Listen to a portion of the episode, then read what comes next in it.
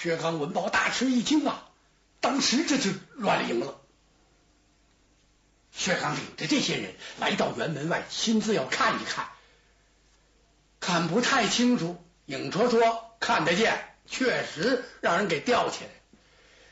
当时就是乱，怎么就请令啊？这是羞臊人呐！哎，大丈夫可杀不可辱，没听说这么寒碜人的。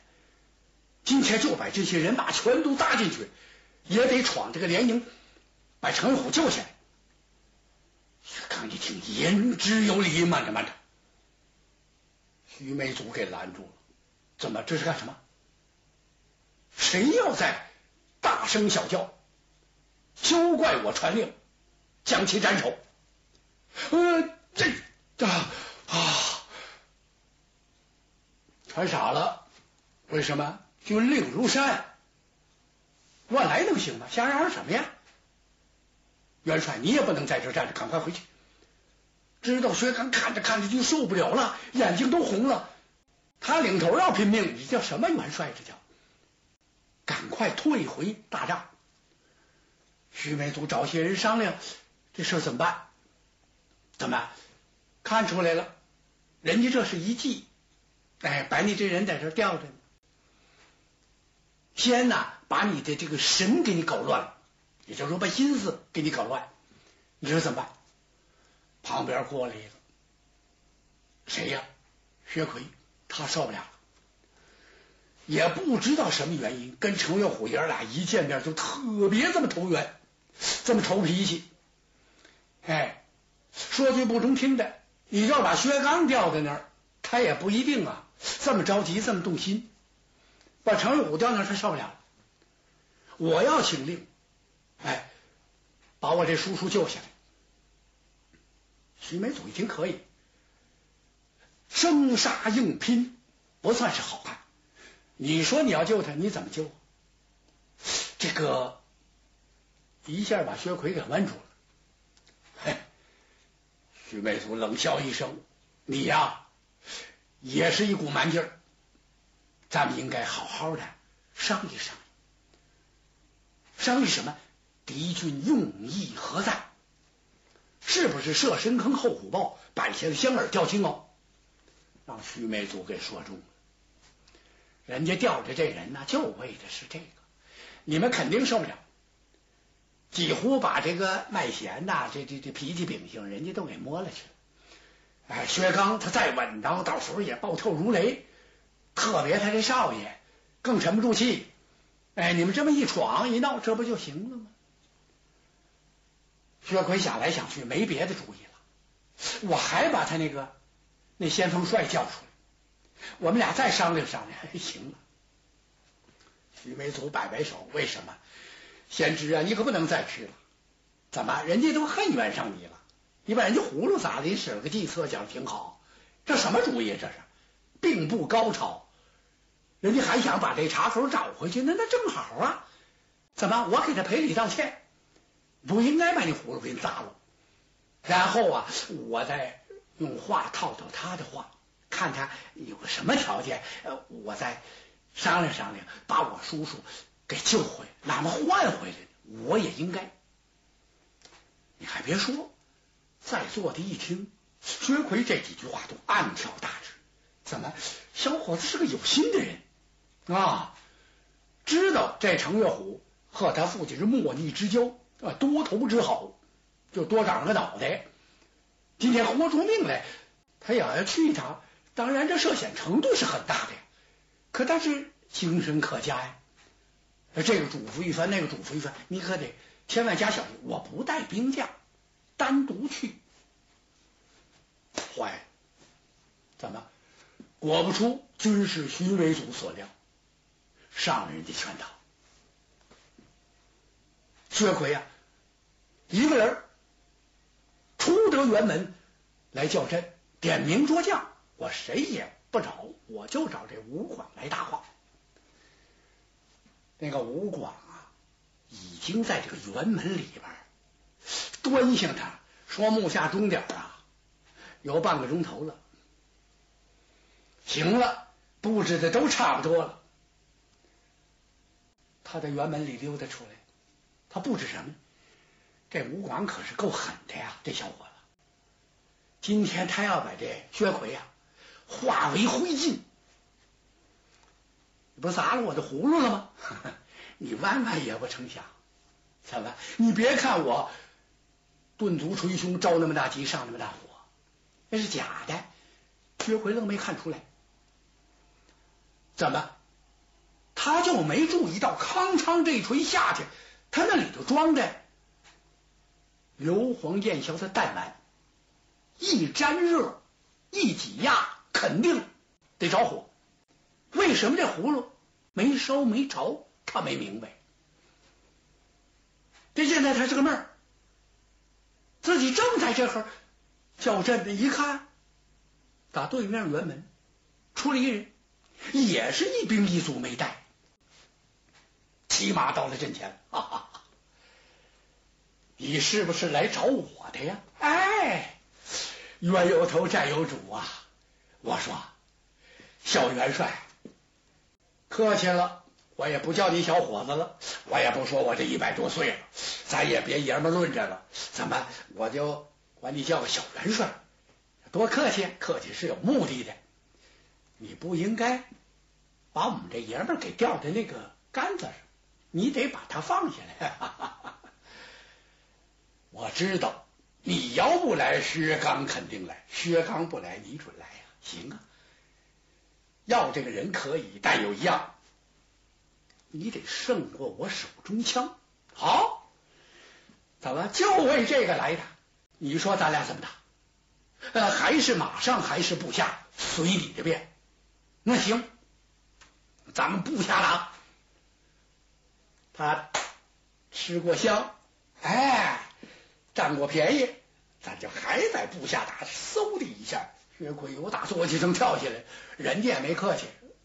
好在这二位都不顶盔贯甲，下来打了这么二十几个回合呀，他们自己都觉得有点泄气，因为什么招数几乎都用尽了，挑灯夜战打了一个呃对时，要二十四小时对时。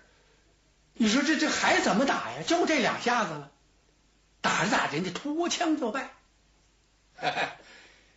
薛奎冷笑一声：“这是诈败。”我明白。哎，奇怪，怎么他不往他大营里败，往小树林里边败？小树林里有埋伏，能把你家奎爷怎么样？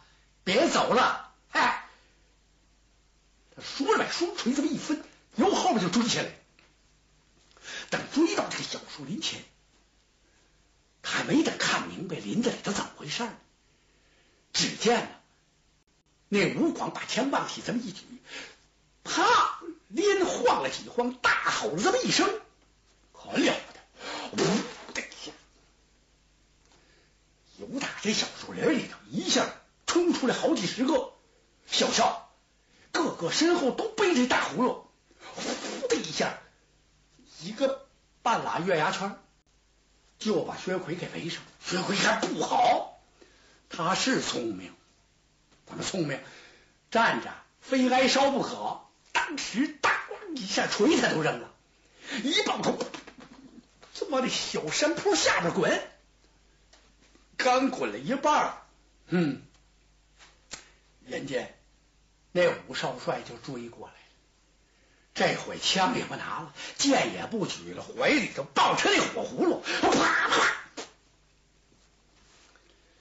连连往外这么一发，躲一个，躲俩，躲仨，躲八个，躲不那么利索，噗的一下，单身这火就起来了。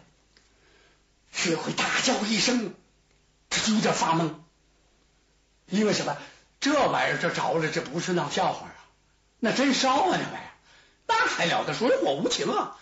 当嗷这么一嗓子，就在这时，哇！薛奎万万也没想到，怎么他都不知道铁哪儿来了这么一股子伏兵？万箭齐发呀！徐美祖安排的，这安排的是真巧妙，要不然这一下活活的。就把薛奎给烧死了。就这样给抢救回来，伤势够重，不是二度烧伤也差不多了，哼哈乱叫，哎呀，这下可受不了，怎么？季夫人哭得跟泪人似的，卢陵王泪流不止啊，元帅薛刚也受不了了，眼泪也像断线珠子，这是自己的儿子呀，你烧成这样，你哪个战将烧伤了，他心里都难过。现在这一看薛奎烧成这样，这大伙这些都懵了。哎呀，徐梅祖一跺脚，怎么其罪在我呀？我叔什么就把他拦住就对了。这孩子本身艺高人胆大，我呢怀那种侥幸心理。他能有什么计策呀？怎么就能把薛奎给捉了去？我就不信这小伙子够聪明的。感情人家设立火攻之计，人家那边那高兴万分呐，这口气起码出了一半。哎，没烧死他也差不多，人家不管呐。这会儿可怎么办？徐美祖眼睁睁的就瞅着一个人，谁呀？郑天寿来到大营之后，这个前前后后一切等下的事情，郑天寿是一言未发。他看得清清楚楚，看来他心里头不是在盘算什么，他在想什么。徐美祖就找到他的大帐来，进到帐中来一看呐。郑天寿倒背着两个手，正在屋里头这来回这溜达呢。他哪有心思在溜达，在散步？他在想心事。哎呦，军师来了！行了，大哥，休得跟我这么客套。咱又没生仗，就别提军事，还是兄弟相称吧。兄长，现在咱们连连吃败仗啊！被捉的叫人给捉了去，烧伤的已经是这样，而且这奇怪的是，越上这个治这烧伤的药啊，不说越严重吧，反正不见好。哎，尤其薛奎这一辈烧伤，所有的人都受不了，特别是元帅夫妇动了心了，王家千岁也吃喝不下了。怎么说呢？这二驸马呀，他的姑爷，你们烧成这样，这这怎么办呢？这个？您是不是得给想个主意呀？军师啊，我有什么主意好像不对。你要是有心事，你跟我说说。不瞒你说呀，贤弟，我自从进营来看到这些被烧伤的这些武将，尤其呀，对方使的这个葫芦，就使我不断在想，如果要医治这个烧伤。必须有一种药，名为沉霜散。好啊，怎么这药是配也，是治啊？是上哪儿去买呀？驾着千金，咱也得把它淘回来。怎么先把这烧伤治愈？这是重要的事情。贤弟呀，不瞒你说，我姑母她老人家那儿就有啊。啊？哦。原来您的老姑母是从事医学的，甭问呐，医道一定高明啊。那咱们登门去求吧。哎呀，这事儿不太好办，因为什么？我姑母是个出家人，她脾气秉性十分古怪。近来说呀，她的脾气是越发的不好。就是我想，能不能把这个陈双散这种药求得来？我也不知道使用葫芦的这个人呢和我的姑母这是什么关系？你这话怎么讲？我已经掠阵几次了，就是说一亮阵我就在这看着，有时候我在辕门内看看不清楚，我就跑阵前门旗后偷偷的瞅瞅。我看了看对方的这个用的武器和暗器，兵器和暗器吧，尤其是这暗器。我就看着有点眼熟，可奇怪的是，我知道我姑母从来不传这个呀，那怎么会到了这儿了呢？这我闹不清楚。哎呀，梅祖一听，大哥不容多想了，怎么您还想这前前后后有什么用啊？你到那求求他了，人家我随你一同去，不必不必。我想今夜就动身。哎呀，那再好不过，大哥请上，送我一拜。慢点慢点，你我自家兄弟何必如此呢？你一个人去，我放心不下。我派一个人吧。说着，军士慌张张跑了。功夫不大，把薛斗给找来了。做你的书童也好啊，呃，做你的跟班家丁也好，让他陪着您备两匹马。您看怎么样？多带些礼品，什么也不用带。我先去探探路子。如果这东西确实是从我姑母他老人家那儿传出来的，这事儿还不好办了。怎么回事？那那甭问了，怎么会不好办？那还用我这这肯定他真是啊。所以我说不好啊，就把我也扣留在那儿了。要不是这倒好办了。您姑母是什么人？出家人呢？啊！徐美祖一想，这事难办。怎么？怪不得郑天寿总犯犹豫，他他他不愿说出口呢？怎么？这出家人他超脱了？哎，弄好了到那儿见你个面，弄不好恐怕连山门都不开，根本就不见你。哎，凡间这个琐碎事情，什么你争啊，我斗，我争名啊，夺利，别来跟我说这个，去吧，这怎么办？尤其这姑母，那那惹不起呀。还撞大运去去呃去一趟吧，他那人家在九仙山，这地方叫云霄观，他那儿当观主，玉鼎仙师。哎呀，徐悲祖听着俺吃一惊啊，我好像听说过这个名字，怎么？听哪听说的？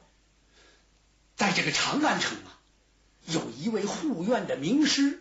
人称秋然客，据说就是此位仙师的门下。太对了，你看猜中了。怎么老仙师一生收了三个徒弟？大弟子就是那位长安城长安府地家里看院的那位邱然客，二弟子就是对面大营里头那出家的道姑。三弟子就是背葫芦的这个吴广，嘿这回呀，郑天寿找对了路。